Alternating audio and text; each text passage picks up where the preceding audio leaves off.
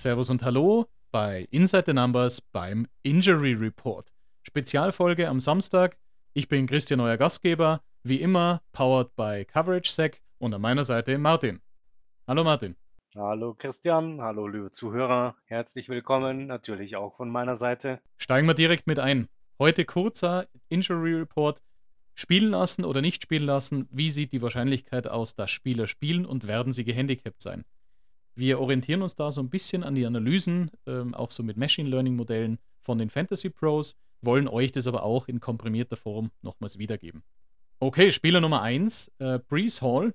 Er wird spielen. Robert Sala hat entsprechend den Timeshare auch schon verkündet. Das heißt, es gibt irgendeinen Snap-Count oder einen Timeshare mit Delvin Cook. Man geht davon aus, er wird ein drei, vier Spiele brauchen, bis er 100% auch erreicht. Martin, Brees Hall, Delvin Cook, würdest du jemanden von den beiden aufstellen oder vielleicht von beiden erstmal so einen Slow Approach machen und den anderen spielen lassen? Brauche ich einen Running Back, der Potenzial für 6, 7, 8 Punkte hat, dann stelle ich ihn auf. Das Questionable sollte keinerlei Auswirkungen darauf haben. Bei Hall und Cook äh, sind eher andere Dinge, du hast es angesprochen, der, der Share maßgebend dafür, dass ich ein bisschen vorsichtig bin, aber hinsichtlich Injury freie Fahrt für Brisol. Javonte Williams, 15 Monate Normal-Rehabilitationszeit nach der Verletzung. Er ist nach 10 bis 13 jetzt schon zurückgekommen, hat mit äh, Bandage oder mit Schiene entsprechend in den Preseason-Spielen gespielt. Man geht davon aus, dass er schon etwas eingeschränkt noch sein wird in Woche 1 bis 6. Er wird vielleicht ein bisschen hochgerammt mit äh, McLaughlin und äh, Samaje Pirine im Roster. Ich denke aber, dass er Mitte der Saison wieder bei 90 Prozent ohne Setback ankommen wird. Ähm, dass er nicht hoffentlich so eine Situation wie J.K. Dobbins letztes Jahr erfährt mit einer erneuten Operation. Ist Javonte Williams jemand, auf den du jetzt gleich von Anfang an vertrauen würdest oder nimmst du den und setzt ihn für die Mitte der Saison und fürs Playoffs dann auf die Bank? Definitiv Vertrauen. Ähm, die Broncos haben frühzeitig ähm, kundgetan, dass Javonte Williams zurückkommen wird. Im Plan ist der P-Ryan-Hype, so schnell wie er begonnen ist, ist jetzt auch wieder vorbei. Die Broncos sind auf ein gutes Running-Spiel angewiesen. Deswegen für mich ein absoluter No-Brainer, Javonte Williams aufstellen. Joey Burrow, Low-Grade-Verletzung. Man geht davon aus, dass er spielt. Er wird nicht bei 100% sein, sondern eher so bei 80, 90% sein. Ist Joey Burrow ein Risiko für das äh, Wochenend-Raster? Ich denke nicht. Ich denke, auch hier questionable wird keine Auswirkungen auf seine Leistung haben. Klarer Starter gegen die Cleveland Brown Defense. Er hat seine Waffen, er hat Chase Higgins Boyd. Deswegen aufstellen und freuen. Gehen wir zum nächsten Quarterback. Brock Purdy. Woche 1 sollte gesichert sein. Er wurde etwas geschont jetzt in den letzten Tagen. Ich denke aber, er wird ganz normal spielen. Er sollte eher ein bisschen so seine Interceptions jetzt wieder in den Griff kriegen, aber ansonsten sicherer Starter, oder? absolut sicherer Starter, zumindest für die ersten Spiele. Letzte Saison hat er gezeigt, dass man auf der Quarterback-Position bei den 49ers ein bisschen volatil aufgestellt ist. Aber ich denke, Brock Purdy für die erste Woche ist sicher. Und ich denke auch, dass er entsprechend punkten wird. Kommen wir zu zwei Wide Receivers, die ziemlich sicher nicht in Woche einspielen werden. Also holt euch Ersatz bzw. setzt sie auf die Bank. Cooper Cup zum einen, man zielt auf, auf Woche 3 ab. Man hat jetzt noch keine neueren Informationen zu seinem Verletzungsstatus. Und äh, Jackson Smith und Jigba, er ist zurück im Training. Äh, man geht von sechs Wochen Rehabilitationszeit aus, was Woche 3 auch bedeuten wird. Ich denke, von beiden, Woche 1 ist kein Thema für die beiden, oder? Da stimme ich zu. Ähm, wenn ich auch den Saison Preview bei beiden ein bisschen anders ansetzen würde. Cooper Cup, wir erinnern uns ans letzte Jahr, 90 Prozent, 80 Prozent, ich weiß es nicht, gefühlt alle Bälle gefangen, die in Los Angeles geworfen worden sind. Ich sehe eine ähnliche Situation auch dieses Jahr bei den Rams, deswegen, sobald Cup zurück ist, absoluter Starter. Bei Jackson Smith und Jigba bin ich ein bisschen vorsichtiger. Absolute Upside. Ähm, Rookie, der aber nach sechs Wochen oder sieben Wochen erst tatsächlich wieder auf den Roster kommt. Das könnte eine etwas längere Hängepartie werden. Ich, ich denke, hier ähm, sind wir schon im zweistelligen Week-Bereich der Saison angekommen, bevor Smith Jigba seine Fantasy-Manager glücklich machen kann. Okay, gewagte These. Äh, ich gehe so ein bisschen früher davon aus, aber wir werden sehen. Beide aber in Woche 1 bitte nicht auf euren Starting-Rosters. Dann kommen wir zu jemandem, der ebenso nicht, oder kommen wir nur zu zwei Spielern, die ebenso nicht auf den Starting-Rostern sein sollten. Ähm, Jerry Judy, wahrscheinlich auch Woche 3, 4. Er wird ein starkes zweites Halbjahr ziemlich sicher haben, weil ich denke, äh, die Broncos werden viel auf ihn setzen. Das heißt, da eher Richtung Sutton und Mims schauen. Ich habe es vorhin so ein bisschen vielleicht überzogen, aber Terry McLaurin bin ich mir nicht sicher, ob Woche 1 wirklich spielbar sein wird. Terry McLaurin wird ein Risiko sein. Ich denke auch eingeschränkt sein in seiner Geschwindigkeit, in seiner Spritzigkeit. Dahingehend wären bei mir beide auf der Bank, wenn man adäquaten Ersatz hat. Judy mit Mims absichern. In vielen Drafts ist er noch äh, als Nicht-Pick durchgegangen. Das heißt, kann vom Waiver geholt werden. Das ist, denke ich, ein, ein guter Ansatz für Judy und er wird auch seine Targets bekommen. Bei McLaurin sehe ich es ähnlich schwer wie bei dir. Ich denke aber auch hier, Curtis Samuel ist kein wirklicher Ersatz für McLaurin. Deswegen, wer in einer der früheren Runden äh, Folgen früher aufgepasst hat, Logan Thomas, Tight End der Commanders, für mich der Geheimtipp der ersten Woche. Kommen wir zum nächsten äh, Comebacker.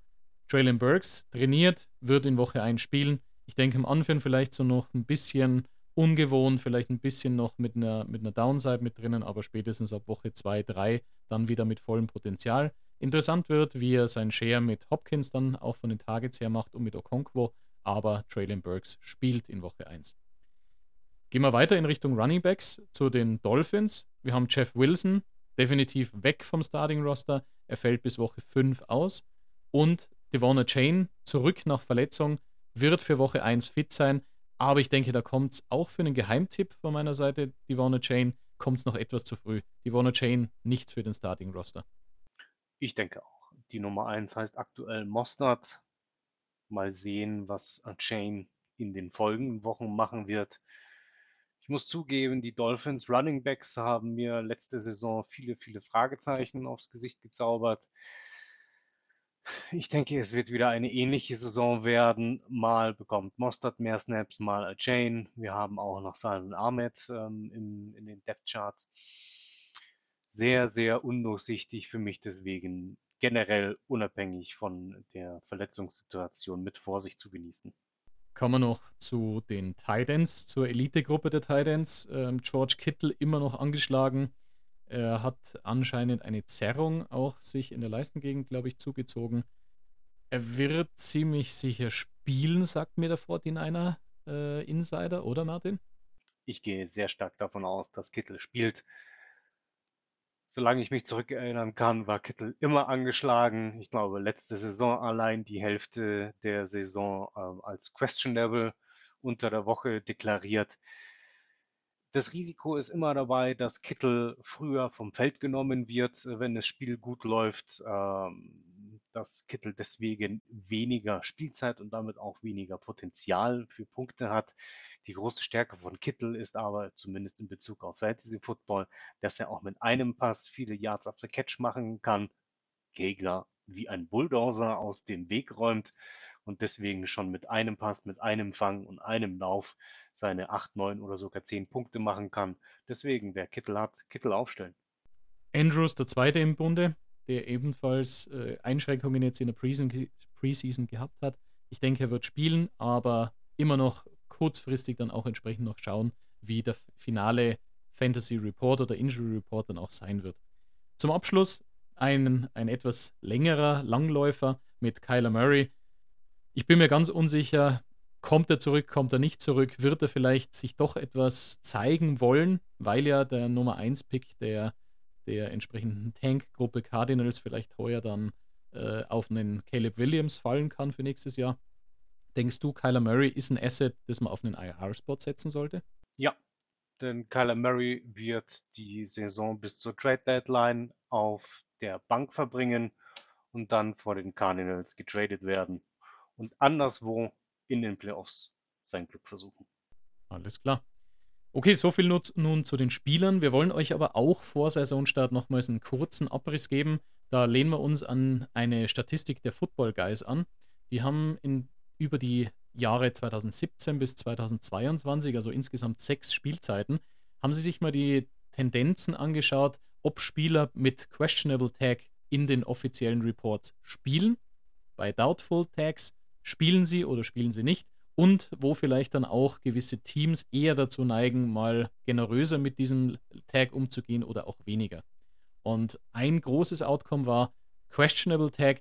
In 71,5% der Fälle spielte ein Spieler danach auch noch. Das heißt, nur in einem Drittel, 28,5% der Fälle, wurde ein Spieler dann wirklich gesietet und spielte nicht am Wochenende.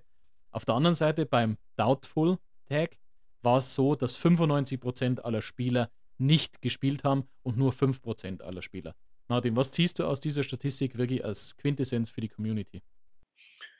Ich ziehe daraus, dass man sich bei Spielern, die doubtful sind, frühzeitig um einen Ersatz kümmern muss. Waiver, Trades beispielsweise. Und ich ziehe daraus, dass man in vielen Fällen vielleicht bei den Questionable Players Augen zu und durch ähm, Taktik haben könnte und deswegen auf Glück hoffen kann. Wenn man jetzt noch ein bisschen die Teams mit reinbezieht, wie die Teams entsprechend mit diesen Tags umgehen, wenn man sich jetzt rein den Questionable Tag anschaut, dann sieht man, dass die Eagles in 80% der Fälle hat ein Spieler mit Questionable Tag dann auch gespielt. Das heißt, in vier von fünf Fällen kann man auf den Spieler trotzdem setzen. Dann sind sie weit und breit quasi oben over the top. Auf der anderen Seite dann Texans mit 50-50 Chance und ganz nach unten die Buccaneers, Bears oder Chargers, wo nur in 10% der Fälle oder in 11% der Fälle, das heißt jeder zehnte Spieler, der einen Questionable Tag hatte, hat am Wochenende dann auch gespielt. Das heißt, nur mal, es muss für heuer nichts heißen. Es kann auch durchaus an der Schwere und an den verschiedenen Verletzungstypen dann auch liegen. Aber ein Chargers, Bears oder Buccaneers-Spieler mit Questionable Tag ist tendenziell eher gefährdet, den Spieltag zu verpassen, wie ein Philadelphia Eagles-Spieler. Interessante Statistik, Martin, oder? Ja, ich denke, hier muss man allerdings auch den Erfolg eines Teams berücksichtigen. Spielst du um die Playoffs mit, bist du vielleicht höher motiviert, äh, mal auf die Zähne zu beißen, sich die eine oder andere Spritze geben zu lassen und dann trotz Verletzung zu spielen. Wenn du abgeschlagen in deiner Division, in deiner Conference letzter bist und um die goldene Ananas spielst, dann äh, ist es mitunter sinnvoller, vielleicht ein, zwei, drei oder vier Wochen auszusetzen, um nicht eine größere Verletzung zu riskieren. Deswegen hier auch schauen, bei welchem Team spielt äh, das, der entsprechende Spieler tatsächlich und wie erfolgreich ist das Team. Geht es hier noch um etwas? Geht es um den Einzug in die Playoffs oder geht es hier um nichts mehr? Aber wir haben es heute auch schon gehört, George Kittle, questionable. Du als Niners Insider tendieren die Niners eher mehr questionable Tags zu äh, verteilen und dann spielt er trotzdem? Oder ist es eher so, dass man vorsichtig sein sollte? Tatsächlich ist es bei den 49ers leider so, dass sich extrem viele Spieler so verletzen, dass der questionable Tag gar nicht äh, in die Frage kommt.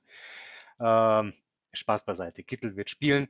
Die Frage ist, ob er das gesamte Spiel machen wird oder früher vom Feld geht. Alles klar. Und vielleicht zum Schluss nochmals jetzt äh, so ein bisschen Abriss über den Value von Spielern. Wenn man jetzt vergleicht, was ja auch beim Draft oftmals ein Thema war, ähm, drafte ich jetzt lieber einen Wide Receiver in der ersten Runde oder einen Running Back, weil ein Running Back eine höhere Ausfallswahrscheinlichkeit hat. Auch das Thema haben sich die Football Guys näher angeschaut. Und tatsächlich ist es so, dass ein Running Back, äh, der in 10% der Fälle spielt ein Running Back alle 17 Spiele einer Saison.